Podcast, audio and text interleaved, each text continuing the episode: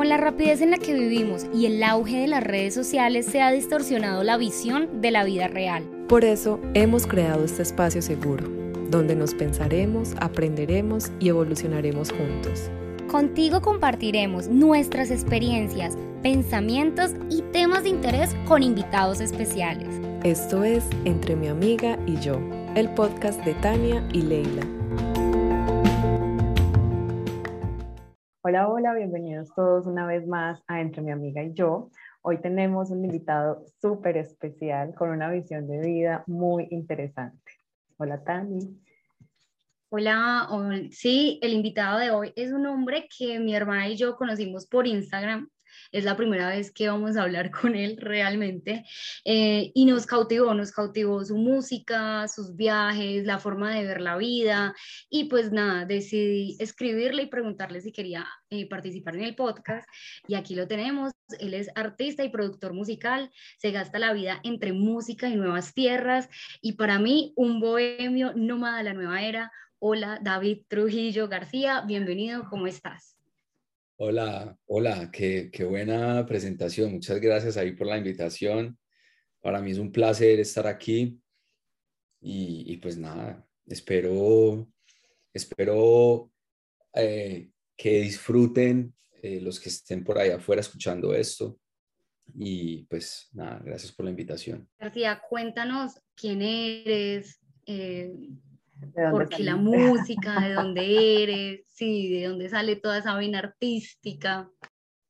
Mm, bueno, uf, bueno, mi historia con la música empezó hace ya muchos años, o sea, yo, yo empecé cuando tenía 12 años, estamos hablando de hace 23 años, que, que agarré pues como la, la guitarra por primera vez. Eh, estudié por varios conservatorios, pasé por los conservatorios de mi tierra, después me voy para Bogotá, allá estudio en otro conservatorio y después entro a la Universidad Nacional a estudiar guitarra clásica. Ahí en la universidad pues hago toda la carrera de guitarra clásica y composición. Em, después eh, termino volviéndome productor musical gracias a, a una banda que yo tenía en esa época. Entonces como que como que una cosa me fue llevando a la otra, pero la música es algo que siempre me ha acompañado. No puedo rastrearla en mi ADN o bueno, o al menos en mis, en mis familiares más cercanos. Soy el único músico. Mi hermana fue bailarina, mi mamá bailó también toda su vida, pero, pero no se terminaron dedicando a eso. Yo he sido el único como que se arriesgó a salirse un poco del monte y de la tradición familiar Em, y los viajes pues también son como el, el, son el resultado o la consecuencia de mi, de mi yo explorador, inquieto, inconforme. Soy, soy, soy una persona que la, mi naturaleza no es solamente porque sepa de música, sino porque mi naturaleza hace que yo todo el tiempo esté cuestionándolo todo, siempre estoy preguntándome el porqué de las cosas. Y pues eso es un arma de doble filo, hace que pues por un lado aprendes un montón de cosas de la vida, pero pues por otro lado hace que te vuelvas un poquito harto también en algunos aspectos de la vida o se, se puede volver peligroso. Pero eh, pues eso es lo que me tiene aquí en este momento y en, este lugar en el que estoy en este momento. Y, y, nada, pues creo que también de alguna manera es algo que, que todas las personas necesitamos en algún momento. Creo que también empecé a viajar porque sentía que dentro de mí habían muchas cosas que había que cambiar, paradigmas que había que romper y creo que los viajes son una manera de incomodarse eh, muy adecuada, o sea, siento que viajar es una manera de incomodarse que hace que vos a las malas tengas que mirar hacia adentro y también cambiar ciertas cosas. Te ponen ciertas situaciones que o actúas o, o avanzas o te te come la vida y te, te, te puede comer bien, bien feo, de, una sola, de un solo bocado. Y ya, entonces como que mm, grosso modo eso es todo lo que todo lo que hago y como que una cosa se conectó con la otra. Realmente ha sido como que el producto de, de, de una decisión tras otra, como que ni siquiera me había dado cuenta, ya estaba por acá, es que en Europa. ¿Qué, qué, qué ha opinado tu familia cuando decidiste dedicarte a la música? Em, yo iba a estudiar ingeniería civil y yo ya tenía el recibo de pago y yo le dije a mi viejo, bueno, listo, hay que pagar esto. Y mi viejo me dijo, ¿estás seguro que quieres estudiar? La clásica, pues, de todas las familias, ¿estás seguro que quieres estudiar eso? Yo le dije, no, no, no, no pierdas tu plata y no me hagas perder el tiempo. Yo realmente quiero estudiar música. Y me dijo, listo, perro, hágale, de frente. Y ya, y ahí empezó todo, o sea, como que ya cuando yo recibí el aval de mi viejo, sobre todo, pues que él ha sido como la figura seria y súper... Mm. Em, la autoridad, el que... Y como que más, más e, esa, como esa especie de padre clásico de, de nuestra sociedad. Entonces yo dije, ya tengo el aval de mi viejo, ya para adelante, y le metí durísimo. Y, mm, y ya, como que creo que le sorprendió mucho más que, que yo hiciera todo lo que hago con los viajes. O sea, por ejemplo, cuando, cuando me fui a subir la cima de, del Nevado del Tolima para hacer mi tercer álbum, ellos no entendían, decía, yo, es que yo no entiendo, o sea, ¿a qué horas una persona decide irse ocho días a la montaña a chupar frío, a dormir, a hambre, a estar enlodada y mojada todo el tiempo, a, a correr el peligro de morirse todo el tiempo, todos los días? O sea, no entiendo, vos estás completamente loco. García, cuando te fuiste, Dime. discúlpame, cuando te fuiste allá, ¿eso fue para grabar el, dis, el audio, el, el álbum como tal o grabar el video? Hice de las dos cosas, como que se, se, se grabó una gran cantidad de material de video y grabé también mucho material de audio con el cual ya regresé a mi estudio. Yo tengo un pequeño estudio en, en, en Armenia y tengo otro estudio en Bogotá y, básicamente toda esa información que me traje, toda esa información musical las amplié y con eso hice canciones. Hay muchas, por ejemplo, hay una canción que se llama Botas Rotas en mi, en mi último álbum y todas las guitarras que suenan ahí son realmente samples que yo grabé por allá en la montaña. Y tú eres el autor de, de, las letras, o sea, tú escribes tus propias canciones. Sí, sí, sí, sí. Sí, realmente yo creo que esa es la columna vertebral de mi música, como que ese es mi catalizador. Yo sin, sin mis canciones ya me hubiera, estaría muy enfermo de la cabeza, la verdad. ¿Y de dónde sacas la inspiración de las letras? De lo que me pasa, creo que primordialmente, o sea, he hecho muy pocas canciones que no sean reales, o sea, muy poquitas. Todas las canciones, en un 95% que he hecho, han sido historias que me han pasado Solo hay una que, que está en mi primer álbum que fue inspirada en una historia de un amigo, pero pues casualmente me estaba pasando como que lo mismo, o sea, algo muy parecido, pero como que la canción nació fue pensando en, en la historia de mi amigo. Mi, amigo estaba ahí cerrando un ciclo con una nena que, le, que con, con la que sufrí un montón y a mí me estaba pasando algo muy parecido pero es como muy raro que yo no, que yo haga una canción de la que hable cosas como que yo me invente. Siento que, siento que es muy peligroso eso de, eh, o sea, está perfecto, como que yo no tengo ningún problema y lo he hecho muchas veces para otras personas, pero siento que es muy peligroso ese terreno en el que tú usas la música eh, como, bueno, ¿de qué vamos a hablar hoy? ¿Qué nos vamos a inventar hoy? Como que terminas, termina volviéndose extremadamente repetitiva y vacía la música cuando, cuando se juega a ese juego. Por eso es que hoy, hoy, hoy en día vos escuchas la música y es muy plana. No estoy diciendo que está mal o está bien, aclaro, solamente es plana. Tú siempre escuchas los mismos términos, la misma, eh, la misma temática, las mismas historias es como, como, como si estuviera... Está vacía, sin sentimientos, sin historia. como por vender, por vender, así. Realmente yo siento que es más como, a, mí lo que se me hace es aburridora. A mí no me importa si está vacía la música, porque es que hay música que es para bailar, hay música que es para, para escucharle la letra, o sea, hay música para todo, pero a mí se me hace aburridor. O sea, como que pongo un artista y suena una cosa, entonces pongo el otro y suena igual. Y lo mismo. Pongo lo mm. igual y yo, pero es igual, igual, igual, igual, igual. Y vas y escuchas artistas nuevos igual, igual, nenas igual. ¿Sí me entiendes? Es como que ¿cuál es el chiste entonces de esto? O sea, el chiste es el, la cosmovisión de cada persona, al menos en, en mi opinión. Pero pues no está mal, no está mal.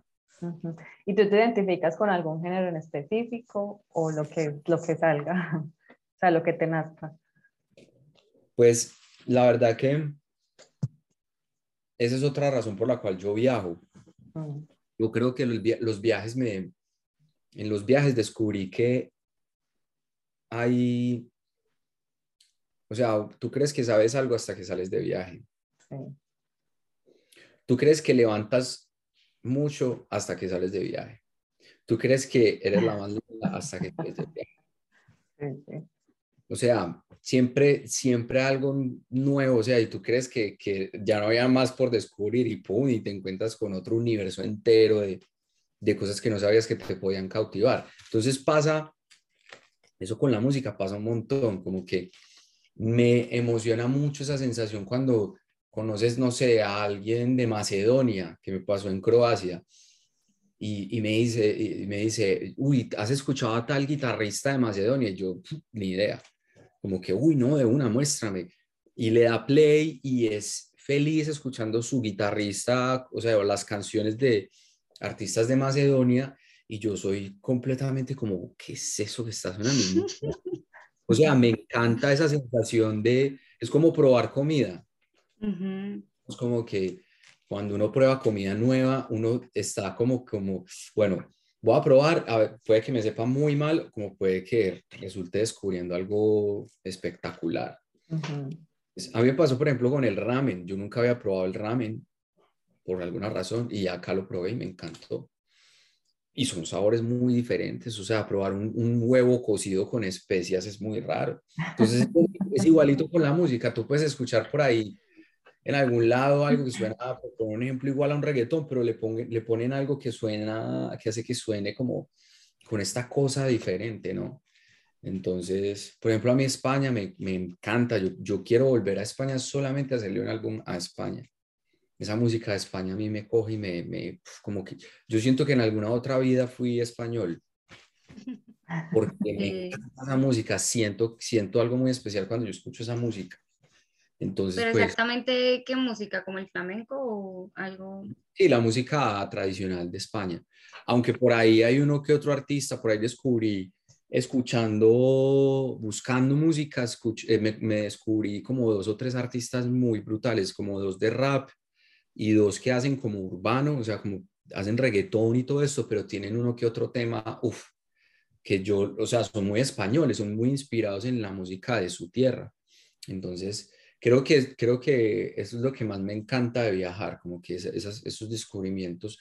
Y pues también em, eh, creo que para terminar de responder a tu pregunta, yo creo que no, no tengo un límite con la música, depende cómo me sienta, depende qué haya pasado, depende qué recursos tengo, tengo a mano. Yo, o sea, hay, a, a, veces, por ejemplo, en este viaje yo solo tengo mi computador, una guitarra acústica, y ya no tengo nada más. Y bueno, y un tecladito así para hacer los teclados. Entonces, con eso me he defendido y con eso, y con eso produje mi última canción y con eso, eh, lo que te digo, eso es lo que hay para cocinar. Ya después habrán otros, otros, ingredientes. O sea, que tú, digamos, trabajas en ese momento solo.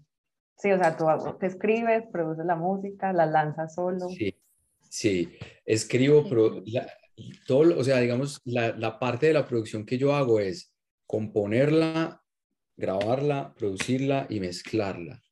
La, la masterización, que es el último paso, si es, se lo mando a un ingeniero, no, sobre, no, no, solamente porque no tengo el equipo ni el conocimiento para hacer mastering de canciones, sino porque pues es al menos, al menos es sano entregarle la música a alguien de tu confianza que te diga, que sepa y que te diga, oye, es mejor que le cambies esto o lo otro, porque cuando tú eres tan todero como yo, es, es, muy, es muy arriesgado, se vuelve, se vuelve arriesgado y muy sufrido el proceso, entonces es bueno tener dos o tres personas a las cuales tú les puedas comunicar y consultar de pronto si estás haciendo bien o si estás es completamente fuera de todo, de toda lógica.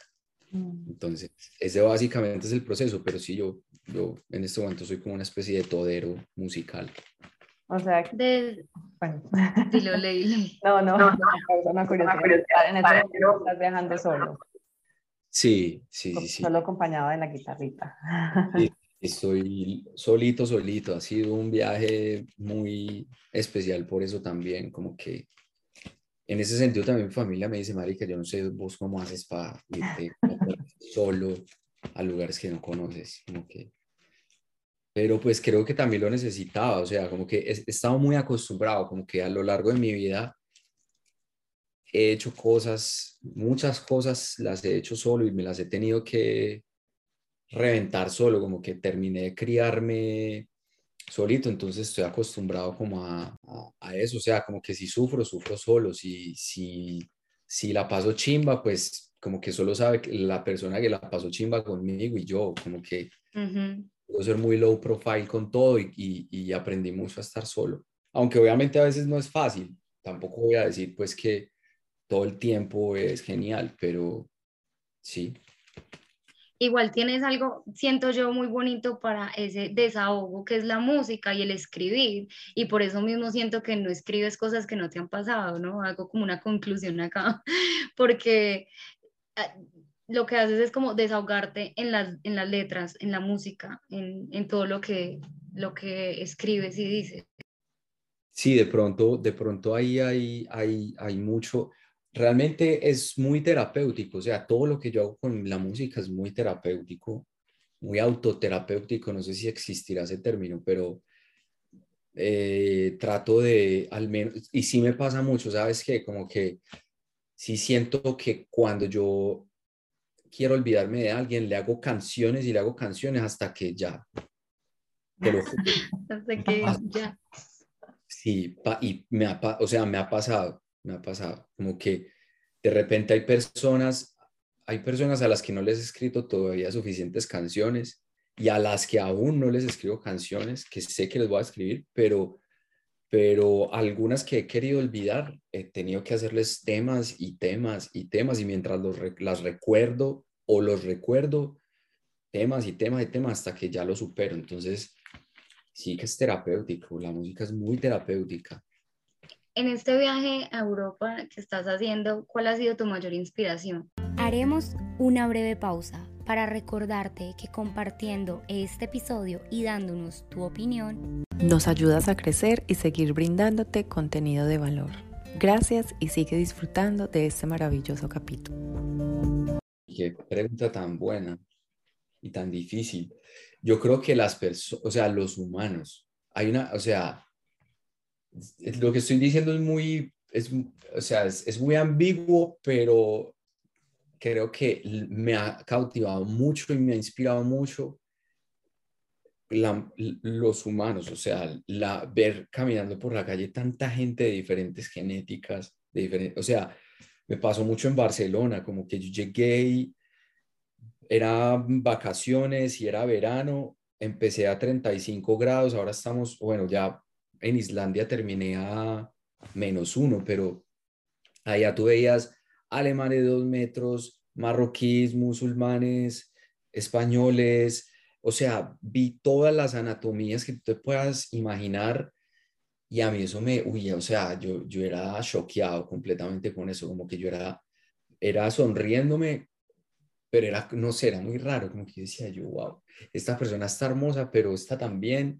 pero ella es morena y esta es de dos metros y, o sea, como que, y también me pasaba con, por ejemplo, me pasó, me pasó con una pareja de hombres. Yo nunca había visto unos humanos tan hermosos, o sea, a lo bien, no sé por qué es tan raro, pero yo dije, estos manes son, parecen Superman, o sea, es como la, el estereotipo Superman, o sea, un man de dos pies, divino, perfecto, o sea, perfecto, parece una, parece una escultura de cogido de la mano con otro man igual de perfecto, de dos diez, o sea, eran dos esculturas humanas, yo era como, wow.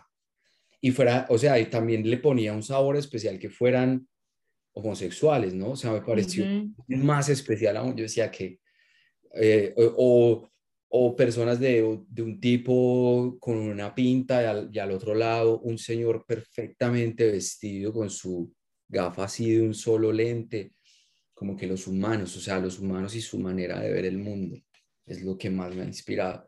Y obviamente los lugares, o sea, en segundo lugar están, está la naturaleza, la naturaleza siempre es, es como algo que, que yo siempre voy, voy persiguiendo, como que por ejemplo, el viaje a Islandia era un viaje que yo venía soñándome hace muchos años, lo tenía en mi mente hace muchos años, muchos años, muchos años y ya se cumplió y entendí por qué, por qué me fui allá. O sea, un momento en el que yo era viendo la naturaleza ahí, yo, o sea, como que estaba muy conmovido, como que sentía que estaba cumpliendo un sueño y, y yo era ahí manejando y claro, obviamente se me chocolateó el ojo y todo.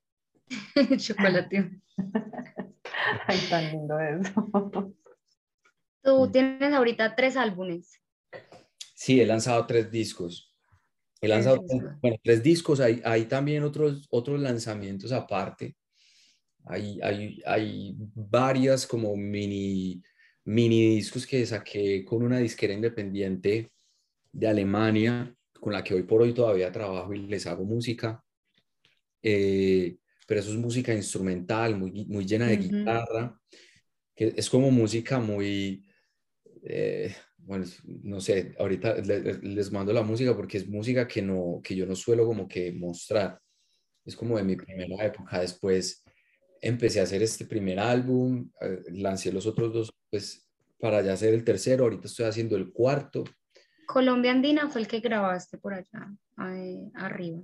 No, Colombia Andina, Colombia Andina fue un, fue, es un disco muy especial porque es un disco que viene acompañado de un documental y que es parte de un proyecto que sigue andando, o sea, que sigue andando, yo lo frené también por algo que de pronto, si, si se da, lo mencionaré, pero es, es un proyecto que se llama América. América es un viaje por todo el supercontinente de América, entonces básicamente en este momento el proyecto está en su etapa temprana, que es eh, el volumen 1 que está dedicado única y exclusivamente a Colombia. Entonces yo ya en, América Volumen 1, Colombia Andina, es un viaje que hice por los 1.200 kilómetros que comprende la región andina y, y, lo que hice fue colaborar con, con 25 músicos de diferentes partes de esa región e inspiré toda la música, los ritmos, todo lo que suena ahí está inspirado en la música de esa región. Entonces hay tiples, hay bandolas, hay hay flautas indígenas, hay cantos de taitas indígenas, hay em, mucha guitarra de nylon, obviamente, nuestra cultura andina es de guitarra de nylon, hay huasca, hay bambuco, hay un poquito de cumbia boyacense, o sea, como que todo lo que es en esencia, o no en mm. esencia, sino como que mucho de la, de la cultura de la música tradicional andina, colombiana, la impregné en el, en el álbum. Por eso era que ahorita te decía que cada viaje transforma mi música. Yo no tengo un, no tengo ni quiero ceñirme a un estilo propio. Afortunadamente, lo que le brinda identidad a mis canciones es mi manera de hacer la música. Entonces, ahí, no importa qué estilo sea, mientras la gente pueda reconocer mi, mi estilo, pues creo que puedo viajar por diferentes lugares música, pues hablando de música. Entonces, Colombia Andina es eso. Y si pueden ver el documental, las invito a que lo vean. Es un documental corto de 22 minutos, pero que explica primordialmente y en esencia, pues de qué, de qué se trata la región andina, muestra mucho de los paisajes, la cultura, historias de las personas y también está dedicado un pequeño sector del, del, del documental a cómo se hizo el álbum, pero no es un documental como de backstage o de tras bambalinas de cómo se hizo. Sí, yo por ahí lo, estaba mirando. No lo he terminado, pero sí lo estaba mirando. Está en YouTube. Me encanta que, los, que lo hayas abierto, qué chimba. Gracias por verlo. Entonces, sí, Dulima ya fue otra cosa. Dulima, que es el último álbum, sí fue un viaje a la montaña a, a, subir a la cumbre del Nevado. Entonces ya ahí la idea era hacer como un álbum express, como que bueno, en ocho días hago este viaje, regreso y, y, trato de hacer como un, un combo de canciones, pero pues terminaron pasando cosas en el segundo semestre del año pasado que revolcaron completamente mi vida y terminé fue haciendo un álbum completo. ¿Tienes algún artista favorito? Sí, muchos. Pero, pero si, o sea, si tuvieras mi Spotify, tú dices, este, tú no puedes, sí, no, no podrías definirme por medio de la música que escucho, porque puedes escuchar, no sé, o sea, no es que, o sea, en, en mi música hay de todo. Digamos que artistas favoritos, o sea, como que yo diga, pues puta, los escucho mucho, los he escuchado durante toda mi vida. Gustavo Cerati, a Fito Páez, también lo he escuchado muchos años. A Bumburi un poco también, creo que admiro, de, de Bumburi admiro mucho más es su manera de pensar, o sea, como que no tanto su música, sino la manera como el man piensa, me parece increíble. Eh, ya por el lado más inglés, bueno, hay, hay muchos artistas, pero eh, como que siento que tengo artistas favoritos dependiendo del tipo de música que yo quiera escuchar. Sí, hay, hay, días, por ejemplo, que quiero escuchar es música clásica, entonces tengo como que mis elegidos de música clásica. Y afortunadamente haber estudiado música clásica me permitió aprender mucho de eso. Entonces, sé, o sea, por ejemplo, si quiero música clásica, o sea, clásica que sea como, co- como, agresiva, sé qué compositor poner, si quiero algo como más calmado, como más como para hacer cosas en el computador que tengan que ver como con cosas operativas, tengo dos o tres artistas que lo ponen a uno en el mood que es. O sea, yo, por ejemplo, no entiendo cómo la gente escucha perreo siempre, pues trabajo, perreo, perreo. Yo, yo perreo una chimba, pero pues, pues para Para que- bailar. yo, yo definitivamente tengo que escuchar música según cómo me sienta. Mm, Por ejemplo, si estoy muy triste, pongo ciertas canciones. Como dices, Cerati, pones canciones tristes para sentirte mejor. Eh, o sea, como que hay, hay, hay artistas para cada mood. Entonces, no, no sé, como que... eh, hoy, por estos días he estado escuchando mucho de nuevo rock, no sé por qué. He estado escuchando mucho rock. Eh, por ahí hay un artista que me gusta mucho que se llama Conociendo Rusia. Genial, genial. Me gusta mucho la música de ese personaje. Y, y ya, no sé, como que también tengo, o sea, a veces caminando me gusta mucho escuchar rap. Como que va uno caminando, entonces uno le pone mucha atención a la letra. No tengo... Todo depende, todo depende de tu mood del Sí, momento. sí, o sea, hoy depende, si yo voy a tomarme un vino con alguien, como que generalmente ahí sí dejo que la otra persona elija, pero soy, soy muy amante de, de, de o sea, de, de explorar, es que yo siento que la música, la, la música es como los colores, o sea, si tú escuchas una sola música es como si vieras la vida en un solo color, es como comer, o sea, lo mismo, yo relaciono mucho la música con la comida y con el deporte, pero con la comida es lo mismo, es como si tú dijeras, no quiero, o sea, pero está bien, o sea, también, eso es lo bueno, o sea, se puede elegir eso, pero es como si uno comiera todos los días arroz con huevo, arroz con huevo. Ay, Yo arroz como todos los días huevo al desayuno.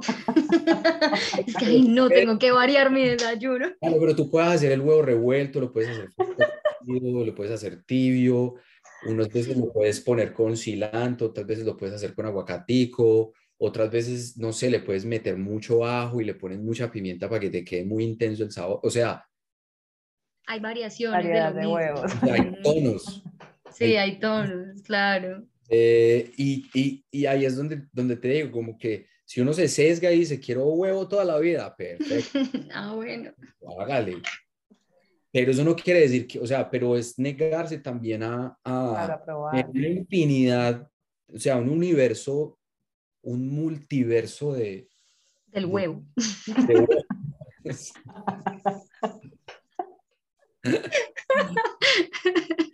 García, ¿qué, qué libros, ¿qué libros te inspiran? Uf, uy, esa pregunta está muy difícil. Porque me encanta leer. Uf, mira, hay, yo me leí una saga entre el año pasado y este año de un man que se llama Carlos Ruiz Zafón. Se llama la, la, la saga del cementerio de los libros olvidados. Es español casualmente. ese señor, uff, ese señor hizo una obra muy impresionante. O sea, como que es muy inspirador porque es una saga, es muy larga, o sea, tiene 2.500, 2.600 páginas en total, los cuatro libros. O sea, pero en esos cuatro, o sea, esos cuatro libros es como si tuvieras una saga de películas que te cogen y te pegan, te agarran, o sea, es como, como cuando es una muy buena serie en Netflix o como cuando es una película que eres así como, ¡oh, qué va a pasar! O sea, así. Y que tiene amor, que tiene crimen, que tiene sexo, que tiene eh, conspiración, que tiene, o sea, toda esta serie de cosas. Eh, tiene personajes tristes, tiene personajes inteligentes, tiene, o sea, tiene todos los matices. Y es, es, es, es, está como que descrito en una época de España en la que pasan muchas cosas. Ese, es, esos libros a mí me inspiraron un montón, un montón, un montón. Me gusta mucho, o sea, me han inspirado mucho y hay, y hay un track que yo le dediqué a, a Mario Mendoza y a Piedad Bonet, que son colombianos.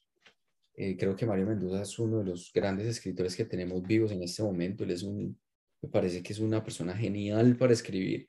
Y Piedad Bonet, pues eh, eh, creo que también es una, una mujer excepcionalmente buena para escribir. No me le he leído todos los libros, pero yo ya me leí de ella dos y los leí en una época en la que yo estaba eh, pasando como por una época muy oscura de, de, pues conmigo mismo, como que estaba sufriendo de mucha ansiedad y de depresión y tiene unos libros muy adecuados, o sea, como con los que te puedes encontrar eh, de una manera muy especial eh, cuando te sientes deprimido, ¿no? Como que eh, Piedad Bonet, a Piedad Bonet se le suicidó un, hijo y le escribió un libro a, a, esa historia que se llama mm, Lo que no tiene nombre. Es un libro muy fuerte, pero es muy hermoso, es un libro muy hermoso.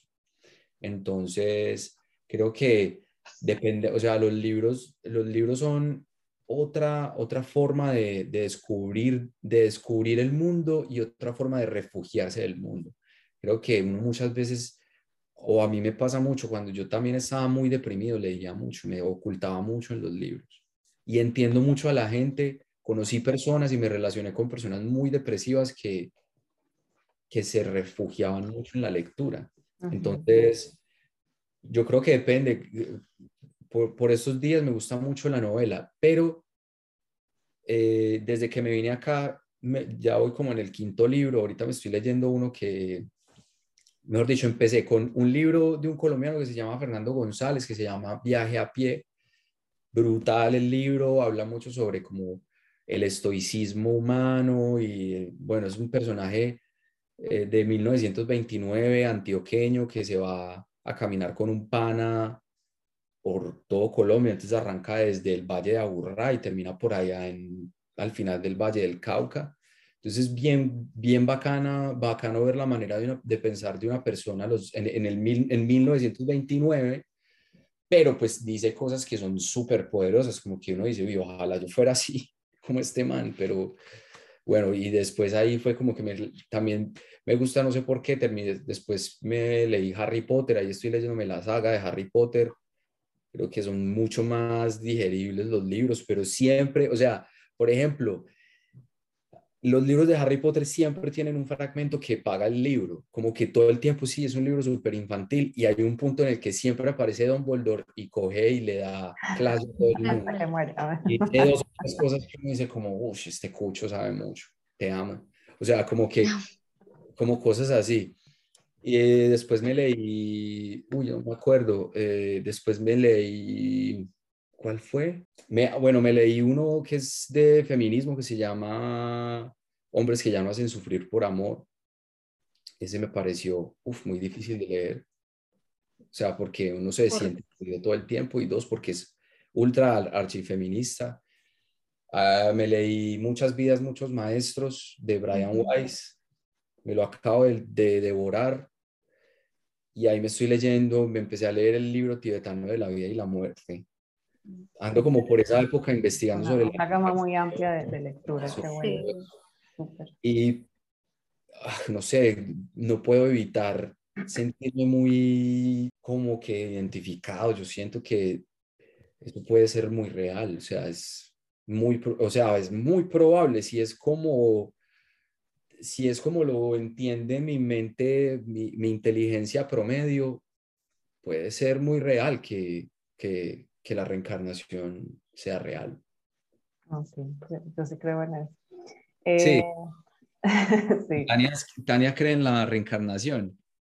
También, yo siento que la vida es un constante vivir y morir y de enseñanzas sin fin. Sí, siento que cuando uno viene, digamos, a este, en este momento, en esta vida, yo estoy aprendiendo algo. Y en la próxima vida voy a venir a aprender lo que no aprendí en esta. Así hasta que nos convirtamos en el ser de luz que somos y ya trascendamos. ¿No sienten que eso es como un toque capitalista? Porque, o sea, yo sentí, yo sentí que en muchas vidas muchos maestros, o sea, según como lo explican ahí, básicamente entonces nacimos endeudados. Entonces hay que pagar la deuda con el banco. hasta que pagues la deuda con el banco.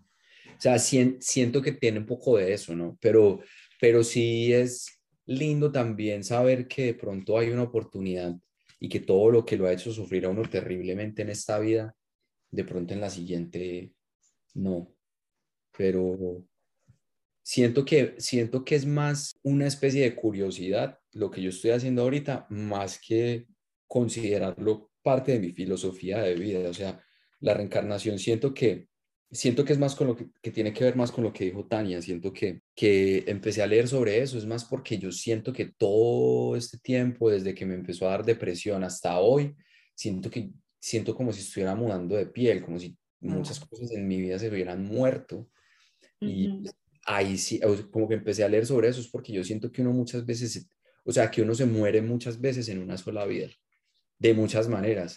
De muchas maneras. Em, y que si uno quiere seguir avanzando, realmente tiene que matar cosas. De uno. Pero yo siento que uno no se muere, sino que uno se transforma.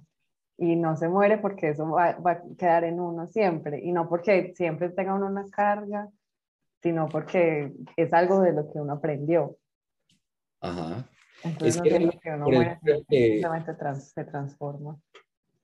Creo que por eso es que dicen que la muerte, o sea, o esas personas hablan de la muerte como algo simplemente normal, o sea, como que no le ponen una especie de carga negativa a la muerte. La muerte es simplemente un proceso de transformación de la energía y ya está. Eso es lo que, en eso es en lo que yo más resueno y eso es en lo que yo más creo, como que yo, para mí no es nada descabellado y es completamente real. O sea, si nuestro hierro, si el hierro de nuestra sangre vino de una estrella, pues porque yo no, yo cuando me muera no voy a hacer, no sé, el pelaje de un ratón o, o un nuevo humano en una X cantidad de años. O, sea, como que uno, uno no se muere realmente, o sea, toda nuestra energía se transforma. Y, y, ya es donde me surgen muchos cuestionamientos, es en las reencarnaciones de las almas. O sea, sí resueno un montón con eso, o sea, y me gusta mucho la filosofía de eso, pero me surgen muchos cuestionamientos, porque entonces, ¿qué pasa con, con los mil millones de personas que nacieron hace tres años? ¿Son las primeras vidas de esas personas o, o, o, o el alma de ellos que es un rat, fue un ratón en otra época. Pues mira que yo a veces pienso que, que, que uno puede tener como, no sé si decirlo, niveles, pero hoy puedo ser pasto, mañana, pues no mañana, sino cuando se acabe mi vida de pasto, seré conejo, después seré eh, árbol, después seré aire, ¿sí? Y como que vamos en ese, en, ese ciclo de la vida, porque a la final todos somos todo y todos estamos unidos. Entonces, así lo veo yo, así lo percibo yo, porque mm, no es como, como que tengamos una deuda, sino que estamos sobre, estamos sosteniendo el ecosistema que nos sostiene. ¿Sí me hago entender? Sí, sí, sí, total. Es, es un sistema que se recicla, lo que tú estás diciendo. Y, es muy sabio lo que dices, es muy sabio. Procesarlo y aplicarlo es lo que yo, al, menos en mi vida, es muy difícil. pero, pero pues siento que, que a mi yo del futuro, o sea, el, el, próximo David reencarnado, pues va a estar un poquito más liviano. Sí que sí. Pues eso creo, ¿no? Espero no matar a nadie en los próximos años. no cometer ningún error con nadie ni hacerlo pasar mal a nadie porque pues no quiero ganarme karmas. No quiero hacer que, no quiero ponerle karmas a mi yo del futuro, a mi yo de otra vida. En esos momentos de depresión o en esos momentos donde has estado muy triste, ¿qué es lo que más te ha ayudado a salir de ahí? Eh, uno, no luchar contra eso. Dos, tratar de no ser autodestructivo. O sea, como que nunca, o sea, lo que a mí siempre me ha salvado es que yo nunca he dejado mis hábitos buenos. Siempre he tratado de alimentarme bien, siempre he tratado de, siempre he tratado de hacer ejercicio, siempre he tratado de leer, siempre he tratado de mantener mi vida como siga. O sea, como que te sientes como un culo hoy, perro, pues igual mañana toca hacerle, como sea. si te, así te demores el triple haciendo las cosas, weón, te toca seguir haciéndole, porque que, o sea, como que siento que ayuda mucho mantenerte, o sea, aferrarte mucho a, a lo mejor de tu vida, pues, pero cuando uno dice lo mejor de tu vida es muy ambiguo, o sea, es como, lo mejor de tu vida pueden ser muchas cosas, es realmente qué alimenta para bien tu vida, qué es lo que hace cosas buenas de una en tu vida. Comer, comer bien, o sea, o comer, comer, eh, comer como, como uno siente que, o sea, de esas comidas que uno siente que hace que uno se sienta mejor, em, hacer ejercicio y las, y las cosas que, que yo te decía, como que cuando yo estaba más deprimido es cuando más he leído, como que no me daban ganas sino de leer. Entonces yo me levantaba, me hacía mi cafecito, hacía algo de, ejercicio y, y, lea, y lea y lea hasta que me cansaba y ya después ahí sí como que bueno, volvamos a la vida real a ver qué. Y, y ya y no luchar contra eso como que no, o sea, entre más uno lo, se resiste más. Y yo, yo soy muy terco, yo soy una persona muy terca y, y me ha costado mucho entender o sea, aprender a, a decir como que, porque es que a mí al principio me daba, era como que esto de, no señor, o sea, no me voy a dejar ganar de esta mierda, no. Entonces era como esa negación, esa negación con buenas intenciones, pero pues entre más se niega uno a, a, que esa vuelta entre y lo lave a uno, más fuerte se vuelve y más incontrolable. Y eso fue lo que me pasó a mí, como que yo me le resistí, me le resistí durante años, años, años y un montón donde se me estalló. Se estalló, como cuando una olla a presión se me estalló en la cara. Entonces me tocó parar muchas cosas, me tocó, me tocó parar muchas cosas, afectó muchas relaciones muy hermosas que yo tenía o, o, alejó de mi vida personas que yo no quería alejar. Eh, pero todo eso me, me, me dejó unas lecciones muy profundas en mi vida que, que, pues como que siento que es de lo que estábamos hablando, como que siento que es como si la vida me hubiera dicho, perro, vos quieres, o sea, vos, vos quieres subir unos escalones, pues que esta es la única manera, weón. Si vos quieres lo que te dé, lo que, lo que tú me estás pidiendo, tenés que tenés que subir ciertos escalones y para subir los escalones tenés que recibir ciertas lecciones. A veces mi psicóloga me dice, pero vos, ¿por qué todo lo piensas en transacciones? Y yo le digo, pero es que es así, o sea, si, si a mí no me hubiera pasado esto, yo no hubiera aprendido eso. ¿Cómo más, cómo más aprendo algo que, o sea, la única cosa que me ha dado esa lección o ese conocimiento y esa sabiduría es haber pasado por esa, mm por ese sufrimiento tan horrible que obviamente yo no quiero volverlo a pasar, pero pues así fue. Es una transacción. Le di mi sufrimiento a algo, ese sufrimiento me trajo una sabiduría, ya. Ya huevón yo si vuelvo y la cago, eso sí. Pero, ¿de qué otra manera? Hay una transacción, es como lo que estábamos hablando ahorita sobre la reencarnación. Es una transacción quieres una mejor vida, listo, entonces sé bueno ahorita y en la, y en la otra vida vas a ver que la vas a pasar mejor. Hay una frase que, que, me gusta mucho que dice, no, sinceramente no sé de quién es, pero dice, serás feliz, pero primero te haré fuerte. Y siento que es como muy cierta, porque es verdad que a través del dolor o de tocar ese fondo, después salen cosas maravillosas. Yo creo que el dolor es una verdad absoluta de este plano en el que vivimos. Y por alguna razón, nosotros los humanos fuimos desarrollando una manera de vivir en la que nos le escapamos algo que es una constante, como, no sé, como el tiempo. El dolor existe en todo, o sea, tú quieres aprender a tocar la guitarra, tienes que pasarte tres meses con dolor en las yemas de los dedos, con una paciencia dolorosa para poder aprender a mover los dedos, enseñarle al cerebro. ¿Cómo nacimos todos? ¿Cómo naciste tú? Mm. ¿Cómo nació Tania? Por medio de un dolor terrible que sufrieron nuestras madres. O sea, y todo, todo viene, todo viene a través del dolor. es como si fuera una grieta por la cual pasa la luz. Entonces, yo me vi hace poco un documental en el que, no sé, de pronto si a ustedes les interesa, se lo pueden ver. Se llama Stutz. Ah, sí, no lo vimos, sí. Él, él, él, dice algo muy interesante. Este man, este doctor Stutz, dice, hay tres, hay tres cosas de las que no te puedes escapar en esta realidad. Una es el dolor, dos es la incertidumbre y tres el trabajo constante. El trabajo constante. Y es muy cierto. Y si tú lees o sea, es, eso es desde la perspectiva de un científico. Ahora, si tú vas y lees a cualquier budista, ellos te van a hablar del samsara, que es este plano en el que vivimos. Y en el samsara hay otros planos en los que están los animales, las plantas, como lo decía Tania, eso me pareció cool que lo dijera. Y el tercer plano, o en el cuarto plano, somos nosotros los humanos. Y todos esos, en todos esos planos está el sufrimiento y todos estamos en el samsara. O sea, el samsara es para el budismo eh, un lugar en el que el sufrimiento es inevitable. Tú no le no, o sea, la única manera que te escapas de ese sufrimiento es iluminándote.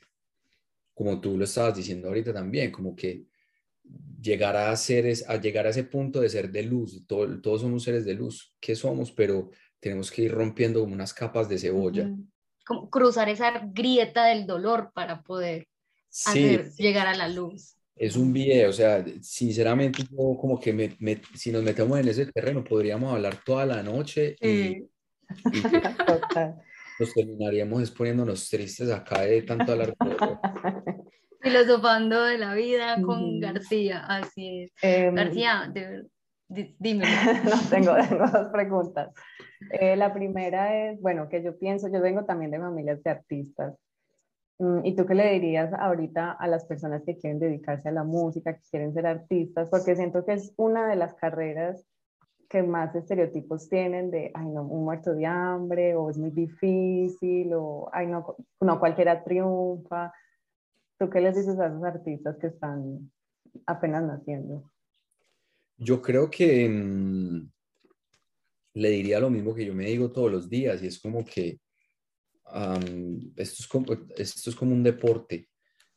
Es, es cierto que, que, no a todo el mundo le va bien en esto, pero es porque es como ser deportista. Si tú quieres ser futbolista profesional, tienes que entrenar todos los días, no tomar, sacrificar tu tiempo, dormirte temprano, comer mucho y comer muy bien. Bueno, o sea, como tener una serie de disciplinas que te llevan a ese nivel profesional.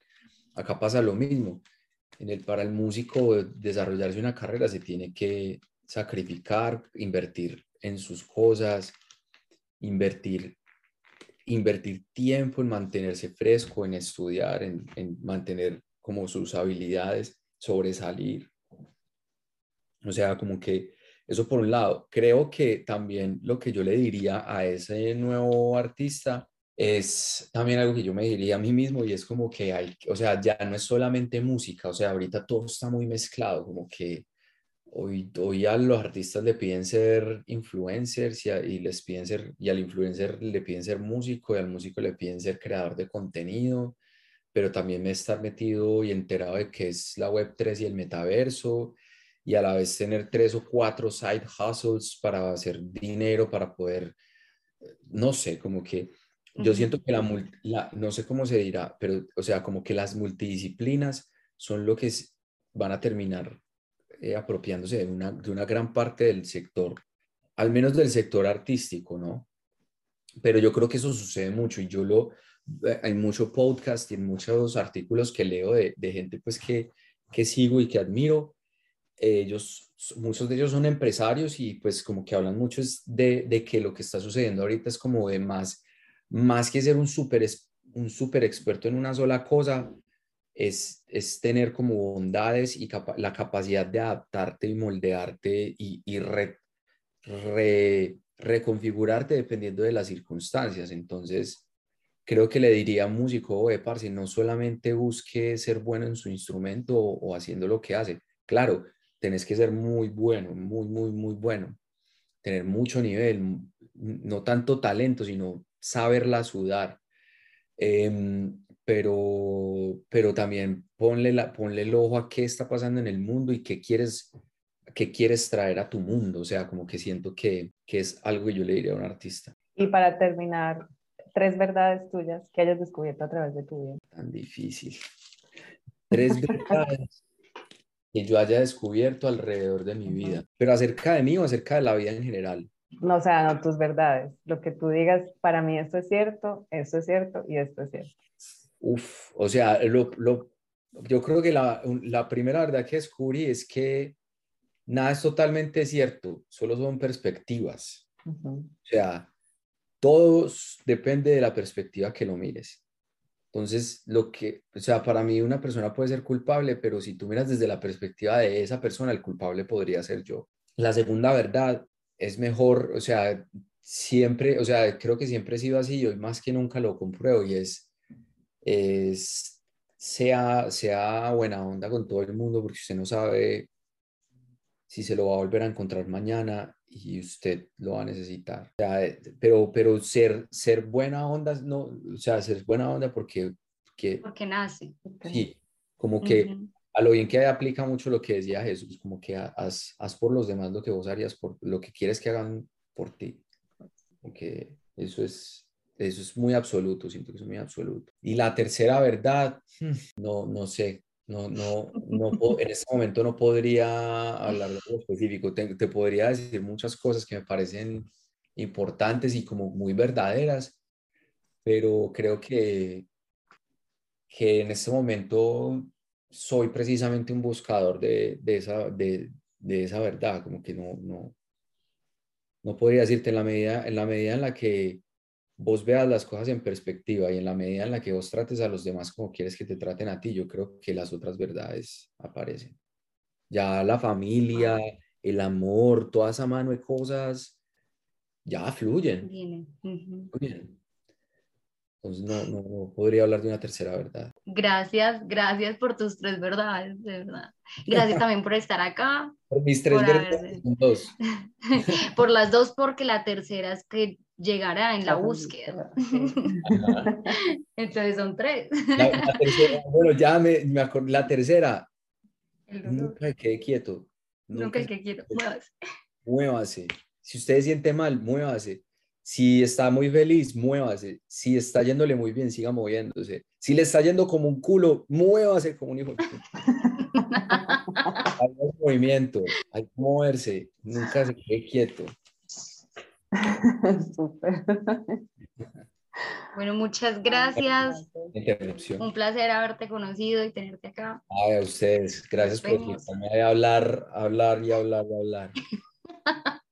Bueno, ya García lo encuentran en las redes sociales como arroba García Music. García Music en TikTok, en, bueno, en Instagram es donde yo realmente pongo mi contenido.